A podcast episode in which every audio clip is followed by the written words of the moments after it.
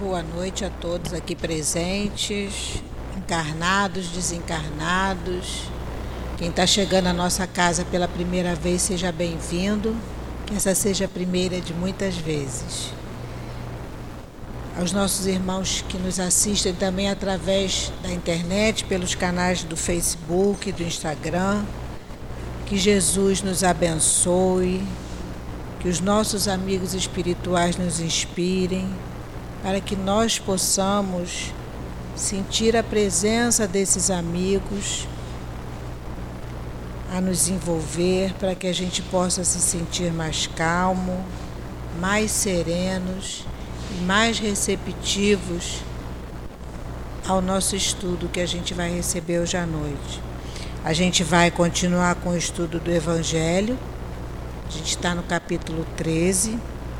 E hoje o item a ser estudado vai ser o item 11. Quem vai fazer o estudo para a gente é a Dália, nossa companheira de trabalho tão querida. Quem vai fazer a sustentação no momento do passe é a nossa outra querida também, a Van, para a gente, né, Van, né? E o estudo da sustentação do passe hoje vai ser a lição 112 do livro Caminho, Verdade e Vida. E a gente, nesses 50 minutos que a gente vai ficar aqui, a gente vai procurar se ligar, ficar ligadinho aqui no estudo. Eu sempre falo que se nós chegamos aqui é porque o estudo é para cada um de nós. Então a gente nesse momento a gente procura deixar lá fora os problemas, é muito difícil, é para todo mundo. Mas nesse momento a gente se liga aos nossos guias espirituais, a gente pede para que eles estejam com a gente, para que o estudo seja para a gente mesmo, que a gente nunca pense, né? A gente não deve, a gente, embora a gente pense, ah, eu gostaria tanto que o fulano tivesse ouvindo esse estudo, mas é para cada um de nós que consegue chegar aqui. Então o estudo é para a gente. Então a gente fica ligado, a gente liga a nossa anteninha e vamos vibrar para que essas sementinhas possam dentro da gente é, crescer, que essas sementinhas estejam caindo em terra fértil, para que hoje seja o dia da nossa mudança, né? Porque quando a gente entra para a doutrina espírita, que a gente começa a estudar, que a gente começa a entender os porquês, é tão bom, a gente se sente assim tão, tão mais leve, tão mais corajoso para a gente continuar seguindo o nosso caminho, para que a gente, a gente consiga entender por que, que a gente está aqui, por que, que nós viemos, para onde nós vamos, para onde a gente quer ir. Então isso é muito importante. Então a gente fica ligadinho aqui na sala agora nesse momento, porque são muitas bênçãos, é muita, é muita, a gente recebe muito aqui nessa sala. Então agora eu vou passar para alguns avisos, o convite para que vocês venham estudar o estudo é uma porta que se abre na nossa vida. É, a mente da gente abre de tal forma que a gente realmente passa a ver a vida de, outra, de outro jeito. E a nossa casa, a gente tem estudo aqui a semana inteira, manhã, tarde e noite, todos os dias. Então ali fora a gente tem os horários. Na livraria também tem o marcador de livro com todos os horários do nosso estudo. Olha com carinho, vê um tempinho que tem. O estudo é uma hora só de estudo, então é, a gente faz um esforço porque depois vale a pena. O grande problema depois que a gente começa é a gente é, pá, é, não vê que não, a gente cada vez quer mais, porque a doutrina espírita realmente é a doutrina da fé raciocinada. Quanto mais a gente estuda, a gente vê que a gente ainda não estudou nada. É, a gente tem, eu recebi uma incumbência aqui, a gente está fazendo a rifa na livraria do livro Memórias de um Suicida. O número custa só R$ 2,50 cada número. Então a gente conta sempre com a colaboração de vocês, inclusive no domingo tem o estudo desse livro às 10 da manhã e é muito bom. No estudo a gente tem também, a gente tem as, as obras da codificação, o estudo do Evangelho, o livro dos Espíritos, o livro dos Médiuns, e tem também obras do André Luiz, da Dona Ivone Pereira, de Leon Denis. Então vale a pena a gente escolher um horário. Se a gente nunca estudou, a gente vem para os livros da codificação, o livro dos Espíritos, o Evangelho, que é sempre muito bom. A gente tem também o atendimento fraterno. O atendimento fraterno é onde você precisando conversar com o médium da casa, depois do estudo, é só ficar sentadinho no lugar que a gente vai encaminhar um trabalhador para que possa orientá-los melhor. Essa orientação é sempre à luz da doutrina espírita. É uma conversa assim bem tranquila e a gente recebe uma orientação que ajuda muito, né? Porque às vezes a gente chega, tem todo mundo tem dificuldade. E às vezes a gente não sabe para onde vai, para que lado vai. E quando a gente encontra alguém que deu uma luzinha, sempre ajuda muito. É, a nossa obra social vai estar tá ainda todo vapor no sábado, gente. A gente já está atendendo algumas centenas de famílias. As crianças chegam aqui no sábado de manhã por volta de 8 horas da manhã, tomam café, depois vão para a salinha, para ser evangelizados, tudo separadinho por idade, nas salinhas. Os responsáveis também assistem aula da doutrina espírita. E é um trabalho muito bonito, um trabalho que é muito gratificante. O problema da evangelização é entrar, porque não sair, não sai mais. Depois que entra, é, a gente passa a, a falar às nossas crianças, porque é muito bom o trabalho. Você vê aquelas sementinhas pequenininhas e depois elas vão crescendo e você vai vendo que dá resultado. Sempre dá resultado, sabe? Então, se vocês quiserem conhecer o nosso trabalho, venham aqui. Depois pode conversar com o Newton, com a Adilane, que eles orientam melhor vocês. E aí a gente pede sempre ajuda né, para composição da cesta básica, que a gente distribui cesta básica a essas famílias. E ali fora tem um cartazinho com todos os itens que compõem a nossa cesta básica. E a gente aceita também material de limpeza, porque não tem jeito. A gente tem que pedir a casa espírita, a gente vive de doação, né? Para manutenção da casa, que sempre ajuda a pagar uma conta de luz, comprar um produto, às vezes chega algum dos nossos assistidos que precisa de um botijão de gás, alguma coisa, e a gente precisa ajudar. A gente vai dar início então à leitura do nosso da lição de hoje que é a lição de número 112 do livro Caminho, Verdade e Vida, o autor espiritual Emmanuel, psicografia do nosso Chico Xavier. Essa lição tem como título Como Lázaro.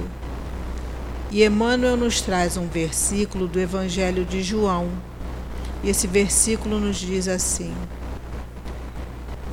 e o defunto saiu, tendo as mãos e os pés ligados com faixas e o seu rosto envolto num lenço. Disse-lhe Jesus: Desligai-o e deixa-o ir. Tá no, esse versículo está no Evangelho de João, capítulo 11, versículo 44. E Emmanuel fala desse versículo da seguinte forma: o regresso de Lázaro à vida ativa representa grandioso símbolo para todos os trabalhadores da terra, os criminosos arrependidos, Os pecadores que se voltam para o bem, os que trincaram o cristal da consciência, entendem a maravilhosa característica do verbo recomeçar. Lázaro não podia ser feliz tão só por revestir-se revestir novamente da carne perecível, mas sim pela possibilidade de reiniciar a experiência humana com novos valores.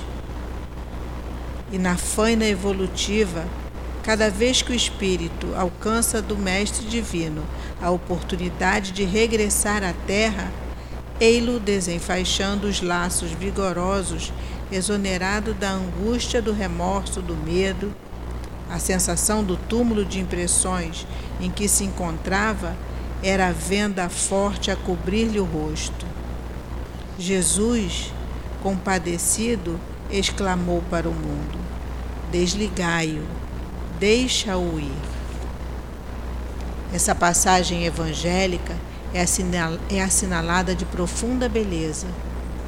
Preciosa é a assistência de um homem, porque o Cristo lhe permitiu o desligamento dos laços criminosos com o pretérito, deixando-o deixando encaminhar-se de novo às fontes da vida humana, de maneira a reconstituir e santificar os elos de seu destino espiritual, na dádiva suprema de começar outra vez.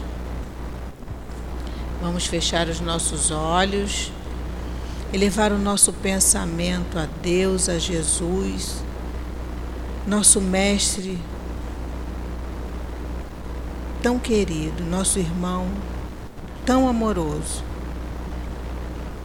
Agradecendo esses espíritos amigos que se encontram aqui na nossa casa preparando o nosso ambiente desde tão cedo para nos receber. Agradecemos ao nosso diretor espiritual, nosso querido altivo, ao Dr. Erma, Antônio de Aquino, Baltazar e a todos esses espíritos que fazem parte da coluna da nossa casa. Te pedimos assim, Senhor, a permissão para darmos início ao estudo da nossa noite de hoje, graças a Deus. Eu vou ler agora um trechinho do item 11, que tem como título a beneficência, para dar-lhe a poder dar início ao estudo. A beneficência, meus amigos, vos dará neste mundo os mais puros e os mais doces prazeres, as alegrias do coração, que não são perturbadas nem pelo remorso, nem pela indiferença. Oh, se pudesses compreender tudo quanto de belo e de doce a generosidade das boas almas encerra, esse sentimento que faz com que vejamos os outros como vemos a nós mesmos e que tiremos o agasalho com alegria para cobrir um irmão. Pudesses, meus amigos, ter apenas a doce preocupação de fazer os outros felizes. Quais são as festas do mundo que podereis comparar a essas festas radiosas quando, tornando-vos representantes da divindade, levais alegria a essas pobres famílias que da vida só conhece as vicissitudes e as amarguras. Quando vedes de súbito se iluminarem de esperança esses rostos desanimados porque não tinham pão, esses infelizes cujos filhos pequenos, ignorando que viver é sofrer, gritavam, choravam e repetiam essas palavras, que se enterravam em seu coração materno como uma espada. Tenho fome. Ó, oh, compreendei quanto são deliciosas as impressões daquele que vê renascer a alegria onde um momento antes só havia desespero.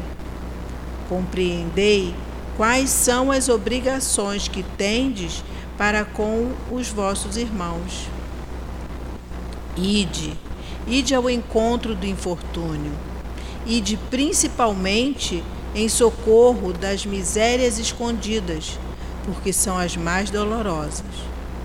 Ide, meus bem-amados, e lembrai-vos dessas palavras do Salvador. Quando vestirdes um desses pequenos, lembrai que é a mim que o fazeis. Dá-lhe agora, vai fazer o nosso estudo. Que Deus a abençoe.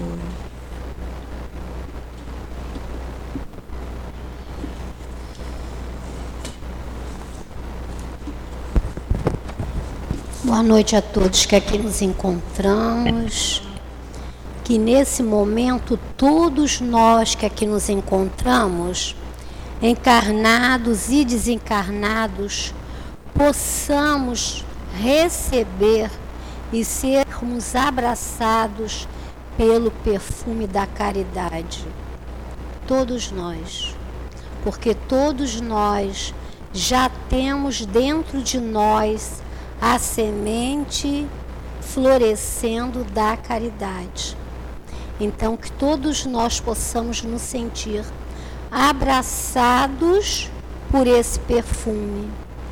E quando a gente lembra de caridade, quando a gente lembra de perfume, a gente lembra de uma música que tem aí pela internet, que cantada pela Elizabeth Lacerda é belíssima.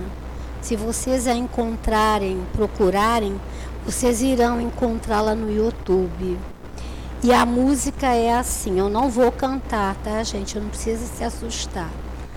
Fica sempre, fica sempre um pouco de perfume nas mãos que oferecem rosas nas mãos que sabem ser generosas.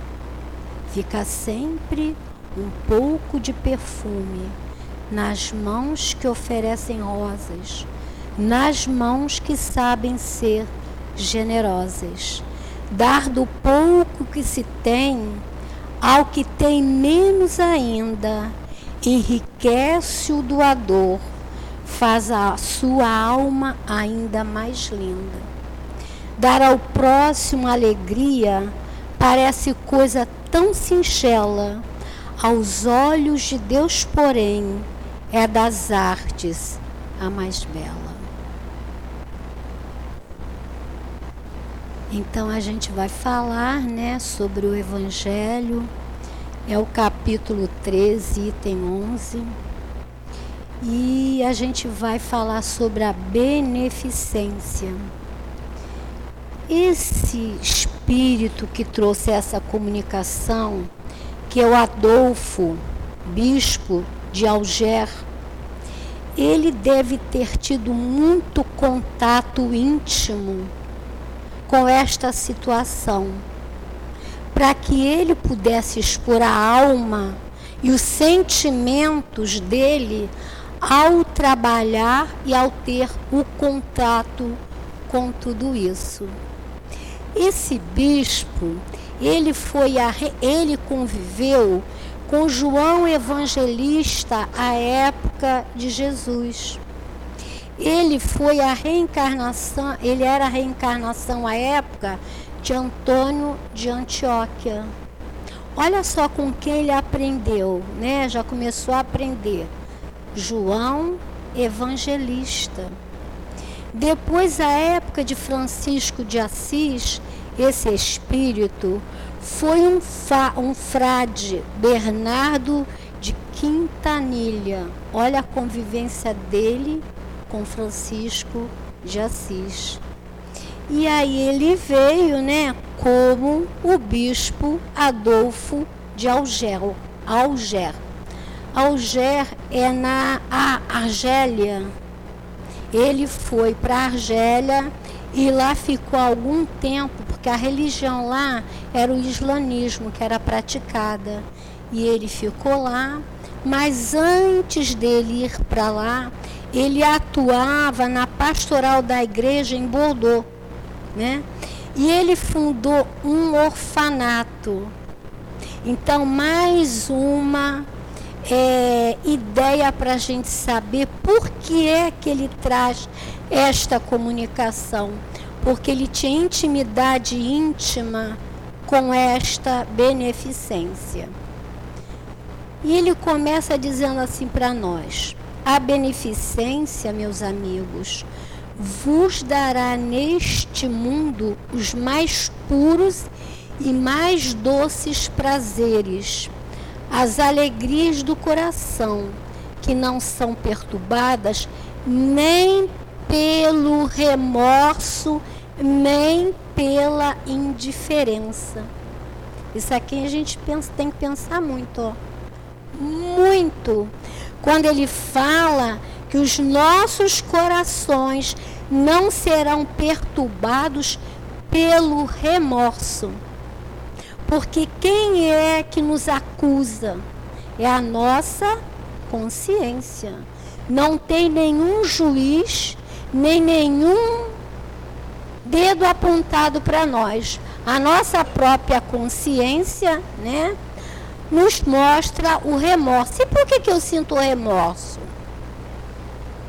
Aí eu penso assim, porque eu poderia ter feito e não fiz. Eu poderia ter doado e não doei. Eu poderia dar um sorriso e não o dei. Aí vem o remorso. Nem pela indiferença. Quando eu não sou indiferente à dor do outro, porque muitas vezes nós somos indiferentes à dor do outro nós achamos que a caridade é só dar o que a nossa Mônica pediu: alimento para compor a cesta básica. Mas não é só isso. A maior caridade, ele mesmo aqui vai nos mostrar, é aquela daquele companheiro que está passando por uma dificuldade a nível emocional e doente e que a gente muitas vezes não repara. Então, quando ele fala que a beneficência, meu, meus amigos, vos dará neste mundo os mais puros e mais doces prazeres, as alegrias do coração que não são perturbadas pelo remorso nem pela indiferença. A nossa Joana de Ângeles, ela vem falar para nós assim: a beneficência ou a ciência de fazer o bem. Olha que interessante que a Joana fala. A beneficência ou a ciência de fazer o bem é uma ciência. E a ciência, né, se a gente for olhar o método científico, ele veio através da observação. E nós observamos o companheiro que está ao nosso lado, porque ele está falando. A beneficência é uma ciência de fazer o bem.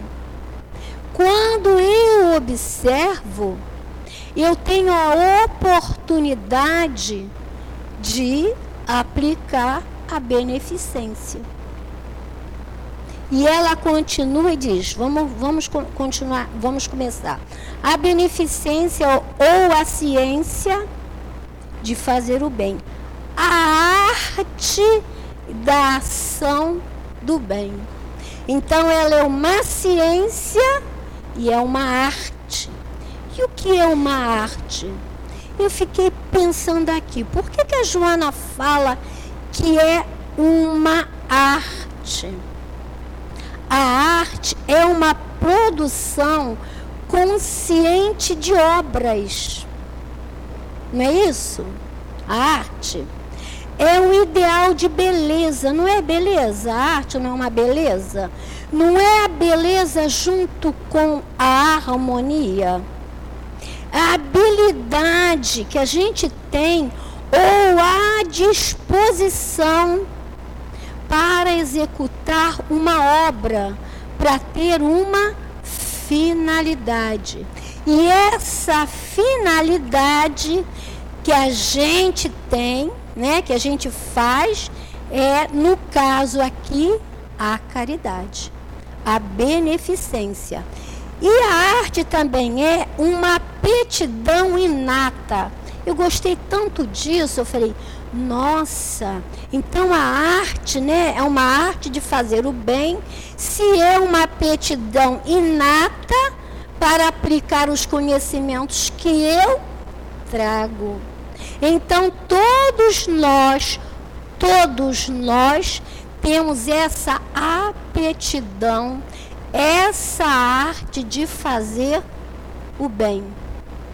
Porque tá, é inato em nós porque nós somos do bem.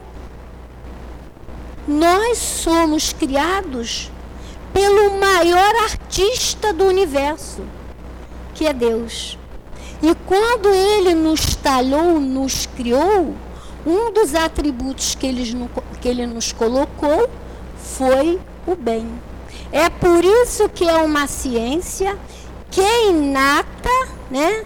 E que a gente no final quando eu coloquei a aptidão inata para aplicar os meus conhecimentos.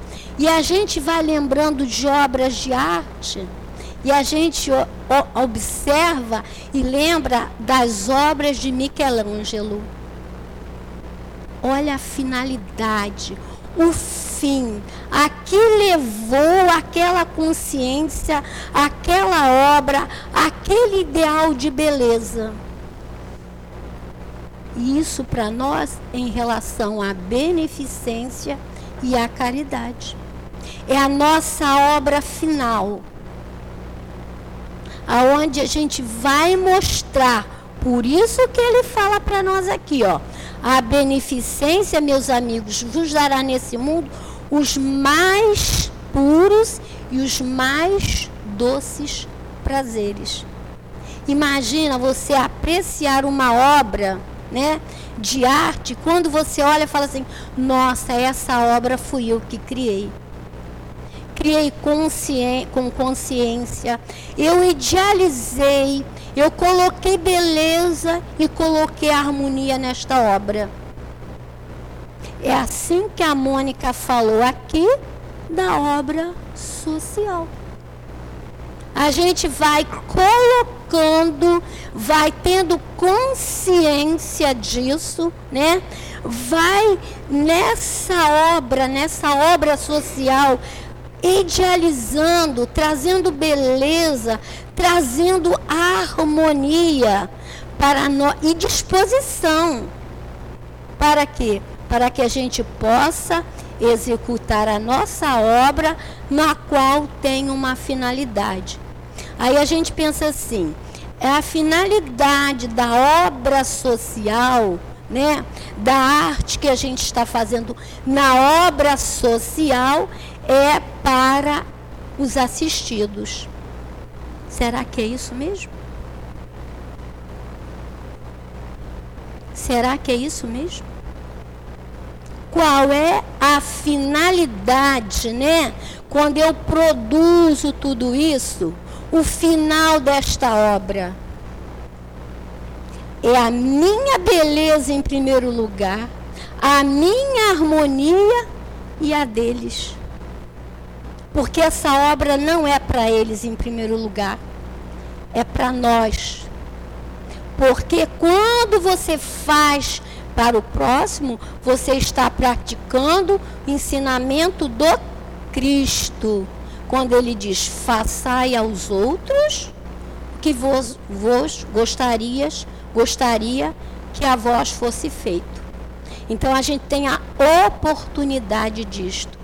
E Joana continua e diz assim: eu vou, vou do início para a gente não perder o, raciocínio. A beneficência ou a ciência ou a ciência do bem fazer, a arte da ação do bem, compromisso da humanidade para com as criaturas.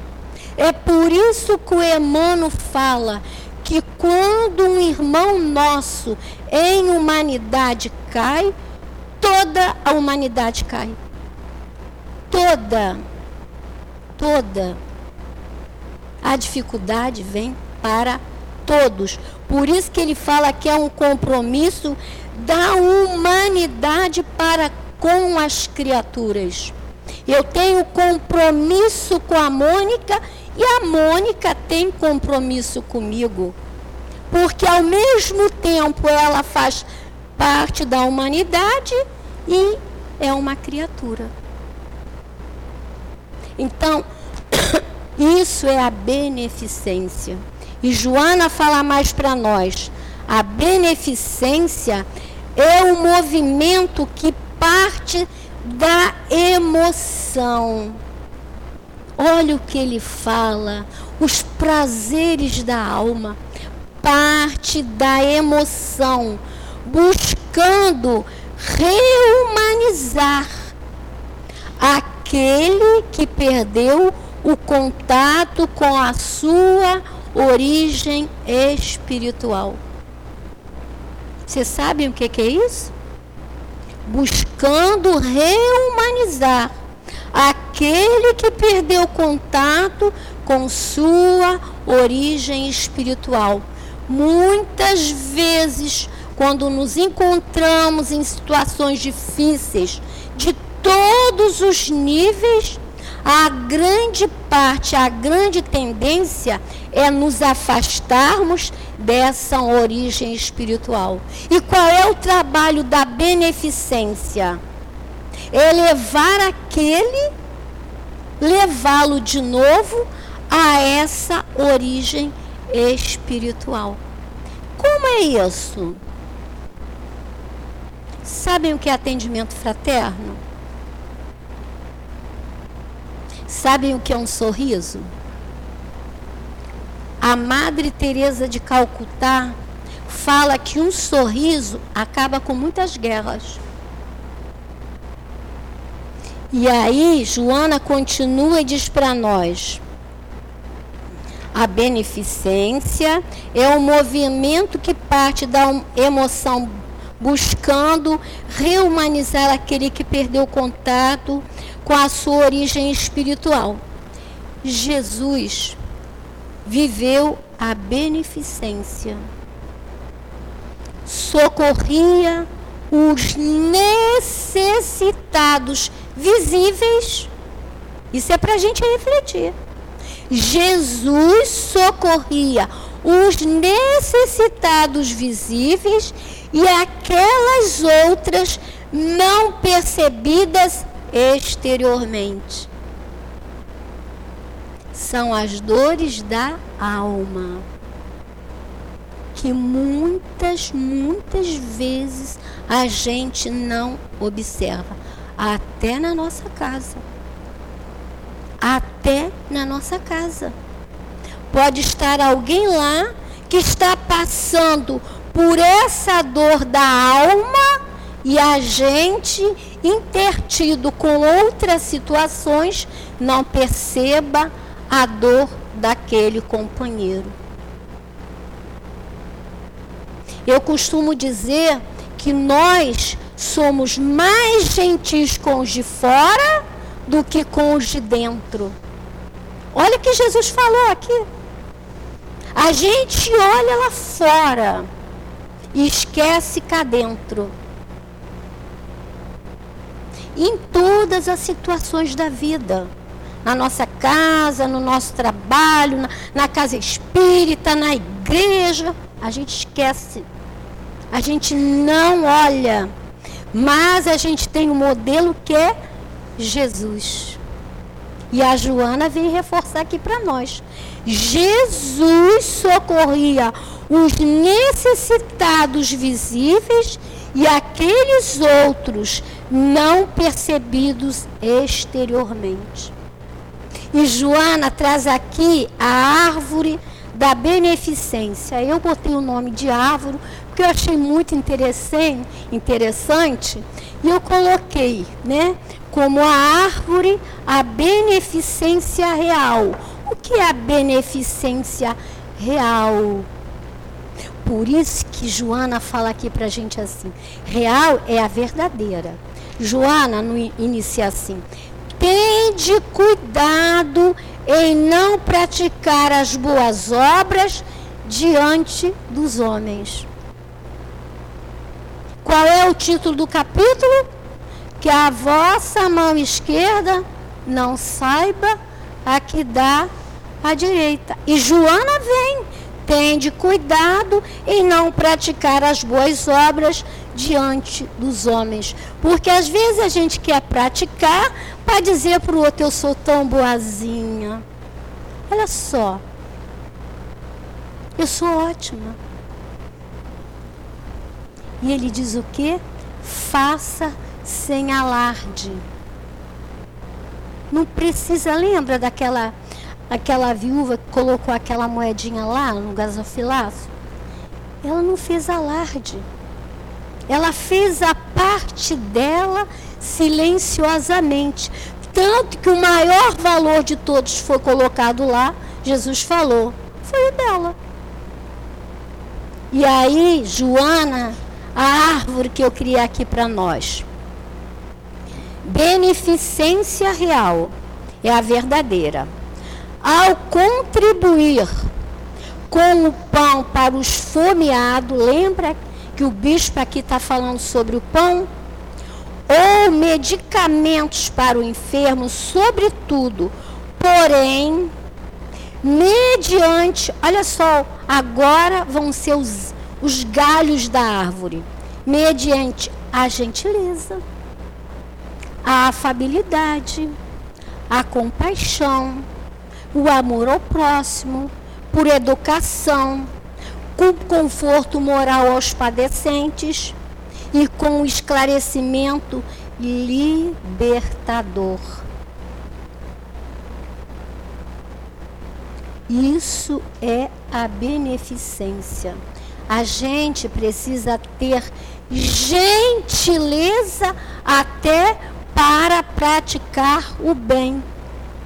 Porque você tem que ter o cuidado para não humilhar aquela pessoa que você está sendo naquele está tendo, sendo não, está tendo a oportunidade de ajudar. Porque a oportunidade não é para ela, é para mim. É para mim. Então eu preciso ser gentil, ser afável, fazer com compaixão, porque eu poderia ser ela. Eu poderia ser ela por meio de educação. Eu vou te dar, hein, mas você bem que podia arrumar um emprego. Acabou. Não é isso? A gente não sabe como é que é o outro. Educar, né? Educando a nós em primeiro lugar. E Joana vai falar assim, é, aqui à frente do ponto da psicologia profunda, a ação, essa ação da beneficência é de atualidade para todos os indivíduos dos nossos dias. E Joana vai trazer os jovens. O Haroldo Dutra tem um, um vídeo que ele está falando que daqui, eu acho que há 50 anos, vocês viram? esse vídeo, vocês meninas, que daqui a uns 30, ou é 30 ou 50 anos, que as casas espíritas fecharão por falta de gente, você viu esse vídeo? Para compô-las. Por quê? Porque não tem jovens. Porque não tem jovens. E Joana vem falar aqui para nós sobre os, os jovens. Ela fala para nós assim: a ação, né? Ela vem falar, essa ação de atitude para todos os indivíduos dos nossos dias, particularmente aos jovens. Porque como é que a gente passa a ideia do Cristo, a ideia da doutrina espírita, a ideia de Deus para o jovem. Quando o jovem chega a você e diz assim: Tia, hoje eu cometi um furto. Como é que você vai falar com esse jovem? Você lembrou que ele podia ser seu filho? Porque é uma coisa interessante. Todos nós rezamos por aquele que foi ferido ou que foi morto. A gente esquece de rezar por aquele que cometeu. É isso que ele está falando aqui para nós. E como é que eu passo a ideia do jovem quando ele chegar para mim e me diz isso? Eu condeno ou eu acolho? Isso é beneficência. Porque dentro do que ele está trazendo para mim, existe uma alma ferida. Uma alma gritando socorro. Existe uma alma repleta de dor. Então, como é que eu faço isso? E Joana vem dizer aqui para nós. Nós precisamos particularmente acolher o jovem, esse jovem desavisado da vida, decepcionado e esquecido muitas vezes até pela própria família.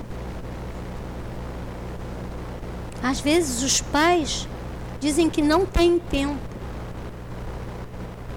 Eu conheci uma pessoa que ele tinha dois, ele, ele tinha não, ele tem dois filhos. E ele disse para mim assim, Dália, é muito interessante. Quando a minha esposa acaba de fazer a janta, eu mando um WhatsApp para meus filhos, porque está um em cada quarto para vir jantar.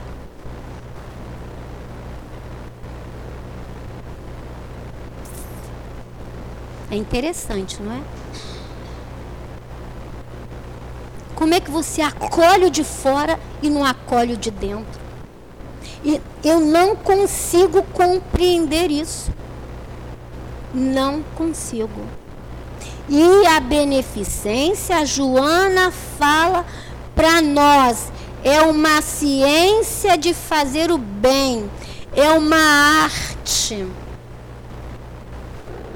Nós temos que ter olhos de observar, né? mãos para modelar aquele que chega a nós precisando de ajuda. No Evangelho, ele fala assim para nós: Ó, oh, se pudesses compreender tudo quanto de belo e doce a generosidade das boas, boas almas encerra, esse sentimento que faz com que vejamos os outros como vemos a nós mesmos. Eu preciso me ver nela para poder compreendê-la. Se eu não me, não me vir nela, eu não vou compreender. Porque aí eu vou para eu sou superior. O outro está cá abaixo.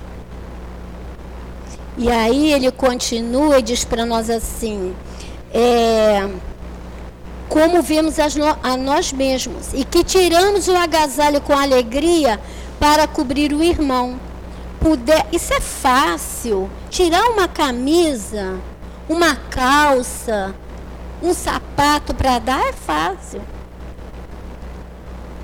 É muito mais fácil. Tem gente que diz assim: eu vou te dar mil reais, você compra o que precisa. Ele não teve o contato de escolher o arroz, escolher o feijão, escolher a farinha, escolher o açúcar. Não, não, escolheu o óleo que é muito mais fácil me dar mil reais do que ao supermercado. Porque diz assim, eu não tenho tempo. Mas esse que dá mil reais e a gente compra, continue dando. Né? Mas eu digo assim, dele ter a oportunidade desse contato, ele não tem. Não tem é, pudesses, meus amigos, ter apenas a doce preocupação de fazer os outros felizes, Quais são as festas do, do mundo que podereis comparar a essas festas radiosas, tornando-vos representantes da divindade? Essa daqui é outra reflexão. Nós somos representantes de Deus. Eu tenho noção disso? Eu represento o Criador. Eu, não todos nós. Em qualquer mundo que a gente esteja.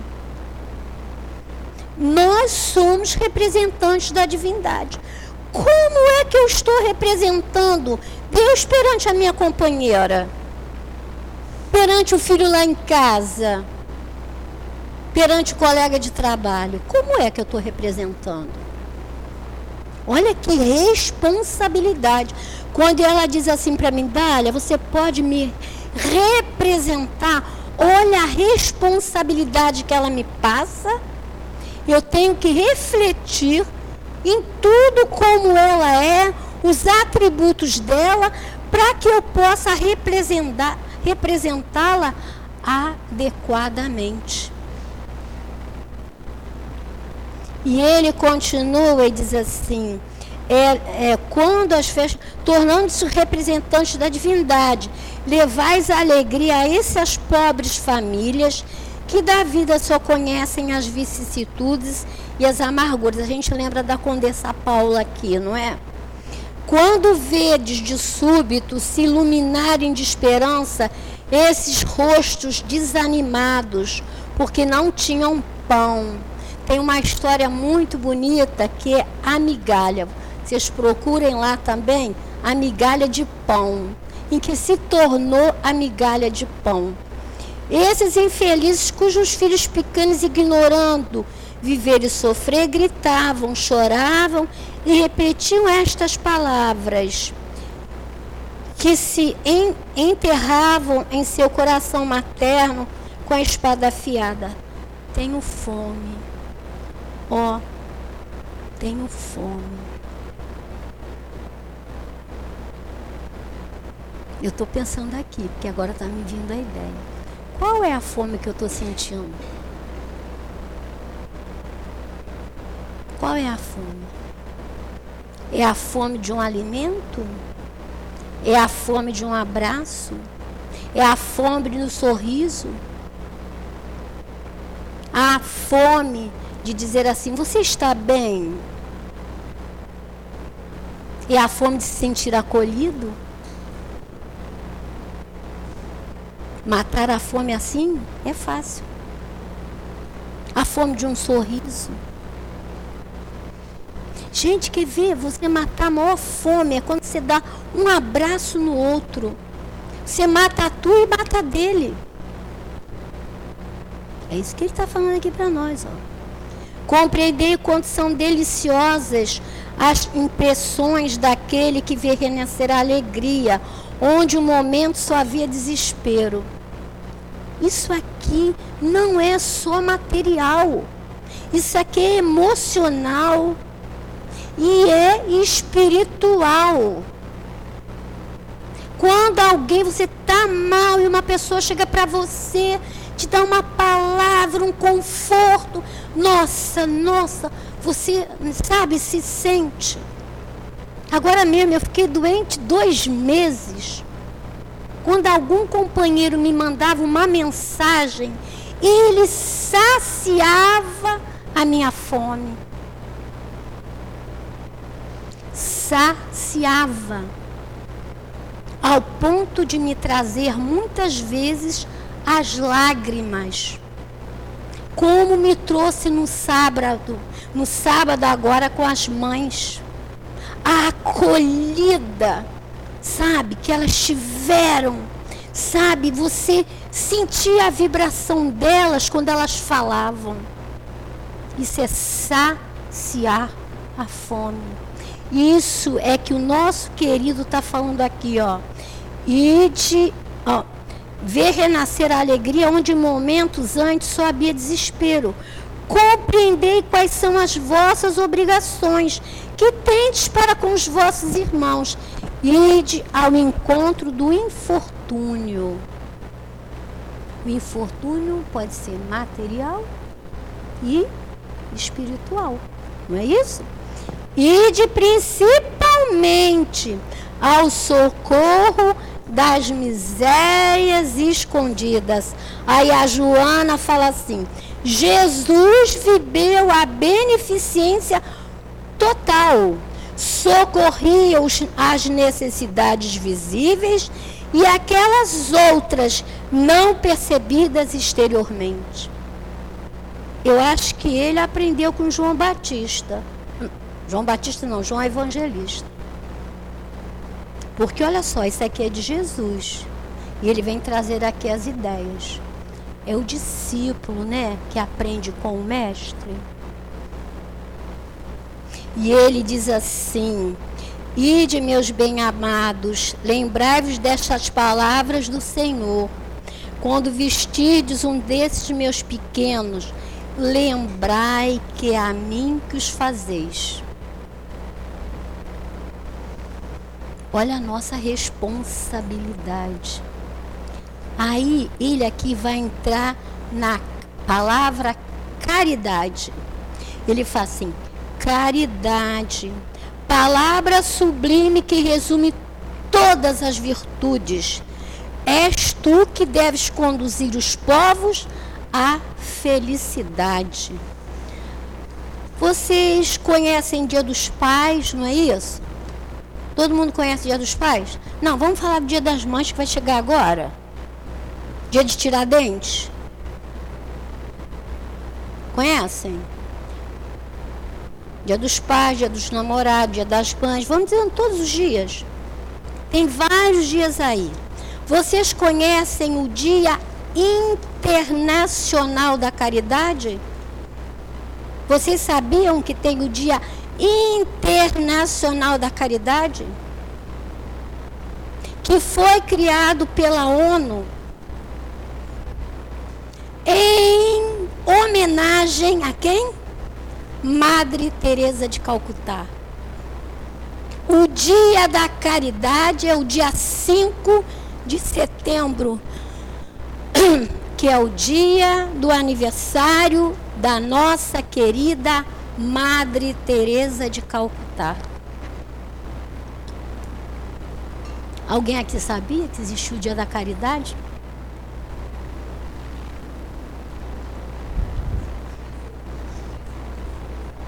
Pois é. Dia 5 de setembro é o Dia Internacional da Caridade. Por que, que foi criado esse dia? Pela, pela, pela Organização Mundial. Por quê? Ele, eles falam lá no decreto que era para sensibilizar as pessoas e as empresas do mundo para ações filantrópicas e voluntárias, baseado na Madre Teresa de Calcutá. Essa ata foi feita no dia 7 de dezembro de 2012. Então, desde 2012 existe o Dia Internacional e eu não sabia da caridade. Aí agora a gente vai dizer assim: então, eu só vou fazer caridade no dia 5 de setembro. É isso que o Evangelho é. A Madre Teresa de Calcutá fazia caridade desde 18 anos de idade. Madre Teresa de Calcutá entrou para o convento para Nossa Senhora do Loreto aos 18 anos, né? Foi mandada para a Índia para Calcutá, né? É, ela foi lecionar num colégio de meninas de nível médio. Só que depois ela foi mandada para bairros carentes de Calcutá. Sabe o que as meninas da classe média faziam? Elas eram, as ex-alunas dela foram as primeiras missionárias do trabalho de Madre Teresa de Calcutá, lá nesse bairro de pobres. A Madre Teresa de Calcutá brigou, entre aspas, para conseguir um prédio que estava esquecido lá para fazer um abrigo. Abrigo para quem? Para aqueles que os hospitais não recebiam, que eram os tuberculosos, eram aqueles que tinham tétano, os hospitais não recebiam. Madre Teresa de Calcutá os recebia. Então a caridade é isso, né? A caridade é uma das maiores virtudes. E sabe o que o Kardec fala lá na revista Espírita? Eu não vou dizer o mês, não, que é para vocês pesquisarem. Só vou dizer o ano, tá? O ano de 1868, Kardec fala assim: a caridade é a alma do Espiritismo. Eu acho que eu vou deixar de ser espírita. A caridade é a alma do Espiritismo. Por isso que ele fala assim: fora da caridade não há salvação.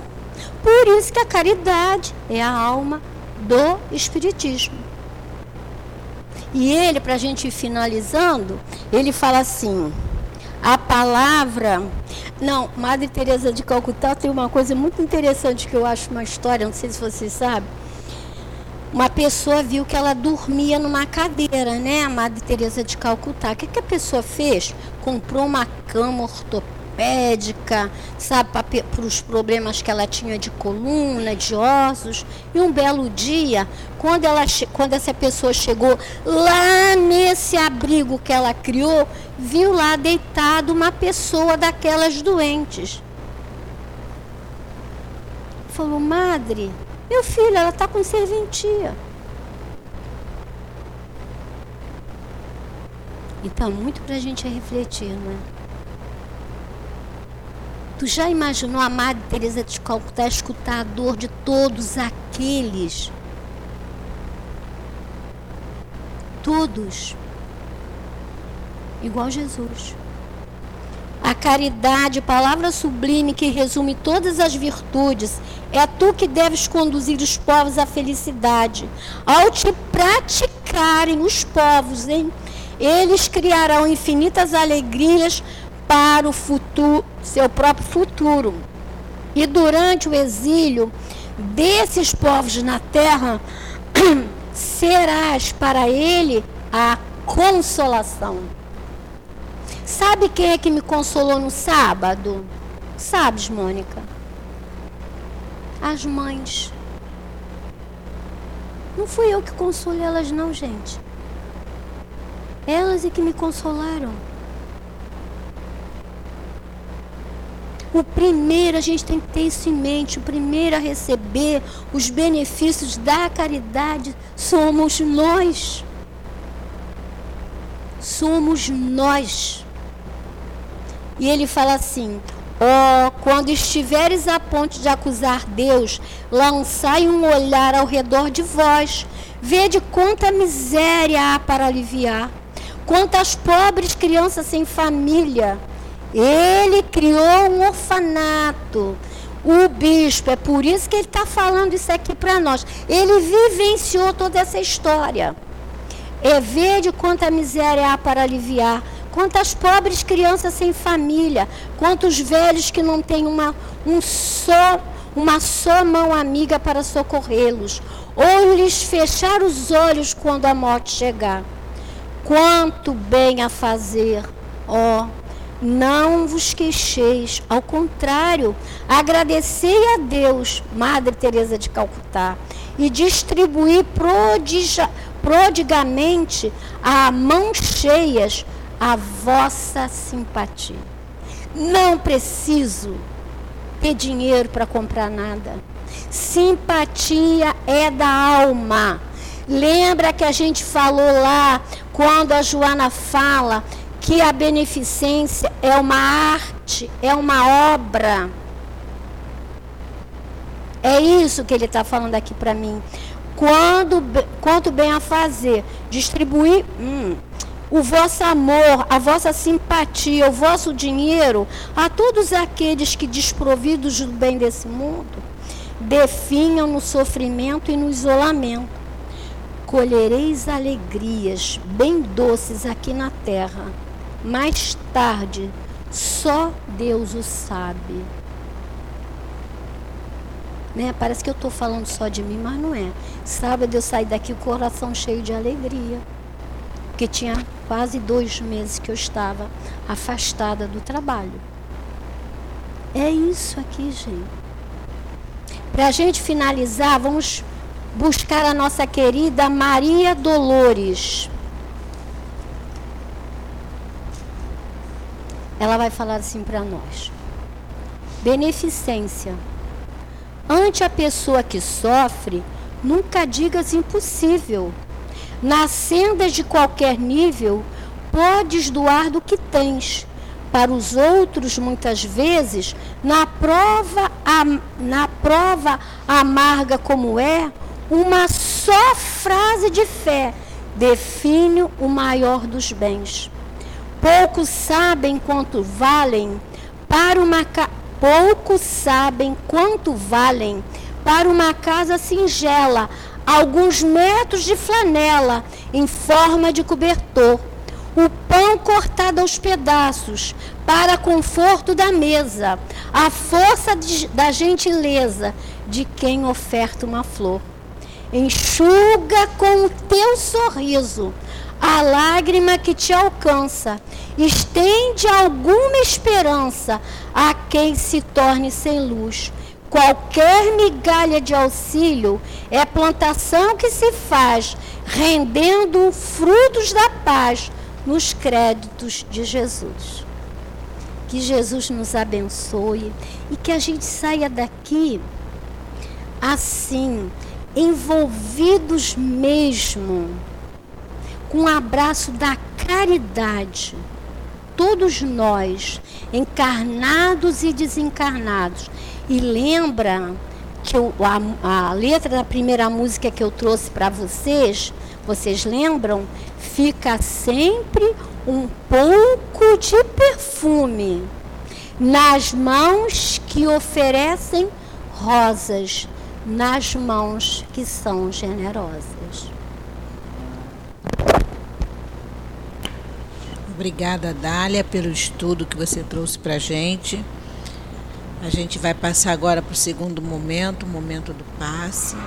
Eu gostaria, por favor, de pedir aos médios que se coloquem, a vocês que vão receber o passe. Vamos nos ligar agora aos nossos guias espirituais, a vocês que já receberam o passe lá em cima também. O trabalho aqui no salão continua. Vamos fechar os nossos olhos e levar nosso pensamento a Deus ao nosso médico maior, Jesus, nosso amigo de todas as horas, a esses espíritos amigos que prepararam o ambiente para receber cada um de nós. Que nós possamos, nesse momento, receber os fluidos tão necessários ao nosso refazimento, aos nossos médios, que eles possam doar o melhor que cada célula do nosso corpo físico, do nosso perispírito, possa receber esses fluidos de refazimento. Que seja em nome de Jesus, mas acima de tudo em nome de Deus, nosso Pai, que nós possamos dar início ao trabalho dos passos. Graças a Deus.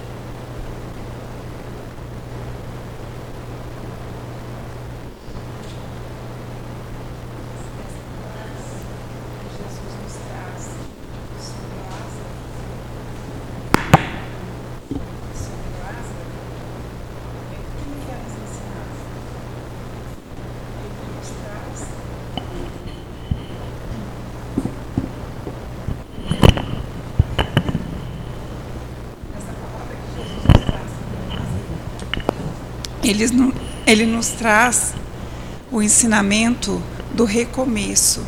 Na verdade, ele mostra ali, quando ele traz Lázaro de volta, ele nos mostra o ensinamento do recomeço. Ele nos mostra tanto nessa passagem o recomeço da vida física quanto da vida espiritual. Ele quer nos mostrar que Lázaro, naquele momento, ele está ali nascendo de novo para uma vida nova, para um novo conhecimento. Assim também como aconteceu com Paulo de Tarso na estrada de Damasco. Quando Paulo de Tarso fica cego perante a imagem de Jesus. Assim também Lázaro estava coberto com o véu do passado nos olhos. E na hora do, no momento da ressurreição, do renascimento de Lázaro, ele vem nos mostrar uma nova vida, um novo conhecimento e trazer para nós que existem novas oportunidades Assim como o Chico nos ensinou de que nós não podemos recomeçar e corrigir os nossos erros do passado, a gente pode começar da onde a gente está e desenhar um novo final. Então, nesse momento, nesse recomeço de Lázaro, essa é a lição que Jesus quer nos mostrar, de que a gente pode sempre recomeçar, de que a gente pode sempre, em todo momento, parar ali e não guardar para a gente as mágoas, as vicissitudes da vida. Nesse momento, a gente pode entender e compreender de que a caridade maior que nós recebemos de Deus é o momento da nossa, do nosso renascimento, da nossa ressurreição, assim como Jesus ressurgiu. E ele mostra para a gente a caridade da reencarnação, a oportunidade de que a gente possa corrigir os nossos erros do passado, de que a gente possa, com esse recomeço, desenhar um novo final e assim, cada vez mais, estarmos mais próximos de Deus, mais próximos dos ensinamentos e da caridade de Jesus. Que Jesus possa sempre nos intuir e trazer sobre nós os ensinamentos de paz, de benevolência e de caridade.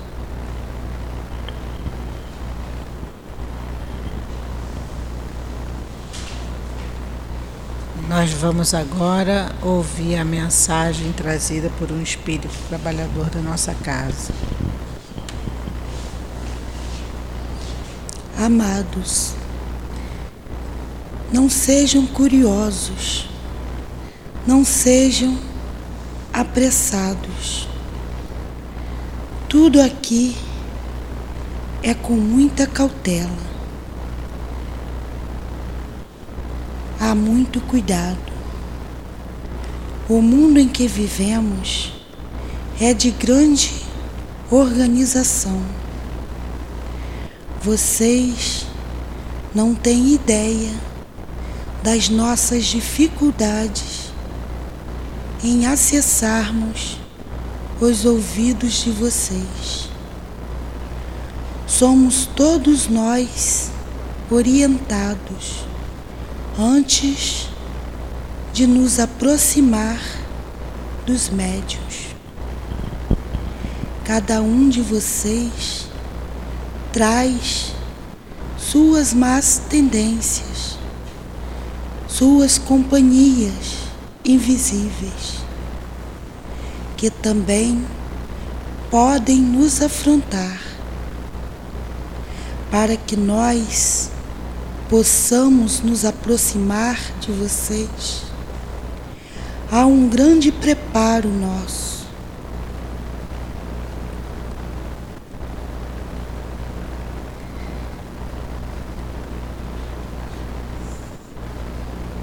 de nós aproximar antes de nós aproximar dos médios, temos guardas invisíveis para proteger e vigiar o médio, o qual nós iremos orientar,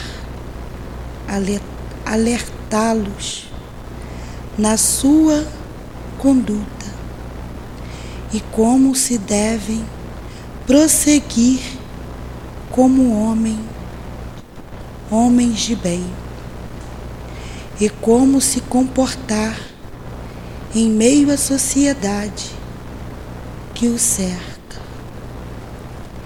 Alertamos sobre o mundo invisível. O médium tem que ser responsável. Antes de tudo, querer. E então será ajudado para que siga ajudando e orientando. Há nesse momento muitos lugares precisando de um bom médio que possa escutar e passar tudo o que nós falamos. E para que isso aconteça, há todo um trabalho, todo um preparo que fazemos e às vezes é insuficiente. Nós estamos alertando o tempo todo, mas não nos escutam. Impõem suas regras, suas diretrizes. Com isso, desistimos somos encaminhados a casa a casas onde nos escutem, onde conseguirmos passar as diretrizes, onde há estudos sérios, onde estudam Jesus e Kardec. Estudar não é falar ao vento, é entender o que o Mestre Jesus trouxe, é entender as obras fundamentais do nosso irmão Kardec. E só assim, médios poderão ajudar outros que virão aprender como ser cristão e as verdades do Cristo. Como já disse, nosso irmão, certa vez, médio é igual capim mas são poucos os preparados, poucos que falam do amor de Jesus. Poucos são capazes, poucos têm a aptidão, o dom, já que é assim que entendem. Acham que é um dom. Não pensas assim. Os médios trazem consigo grandes dores e vocês, amados irmãos, não imaginam tamanha dor. São homens e mulheres que muito devem, que muito deixaram de fazer o que foi designado outrora. Por isso, há tanta cobrança e necessidade de muito preparo. Vocês não têm ideia da proteção que angariam esse ou tal médio, que se dedica no caminho árduo que escolheu. Não é um dom, não é brincadeira, é seriedade, é comprometimento com o Cristo. Que entendam do amor do Mestre, entendam do trabalho cristão, amor que foi quando se comprometeram a ajudar aqueles que muito negaram em outra existência. Paz, um irmão trabalhador.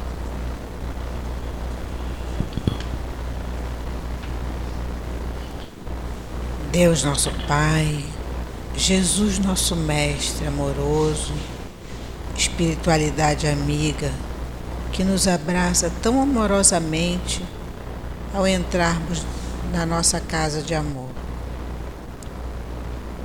Atendendo ao chamado do Cristo, Senhor, para participarmos desse banquete de luz. Que possamos continuar, Senhor, atendendo ao chamado do nosso Mestre para o trabalho na tua seara. Continua fortalecendo, Senhor, a direção da nossa casa, no plano espiritual e no plano físico, aos trabalhadores e aos frequentadores da nossa casa, encarnados e desencarnados. Leva-nos de volta aos nossos lares em segurança, Senhor que seja assim, em nome do nosso querido altivo, Dr. Herman, Antônio de Aquino, Baltazar, Kardec, Leon Denis e a todos esses irmãos tão queridos que fazem parte dessa coluna de espíritos que sustentam a nossa casa. Que seja, Senhor, em nome de Jesus, mas acima de tudo, em nome de Deus, nosso Pai, que possamos dar por terminado os estudos e os passos da noite de hoje. Graças a Deus.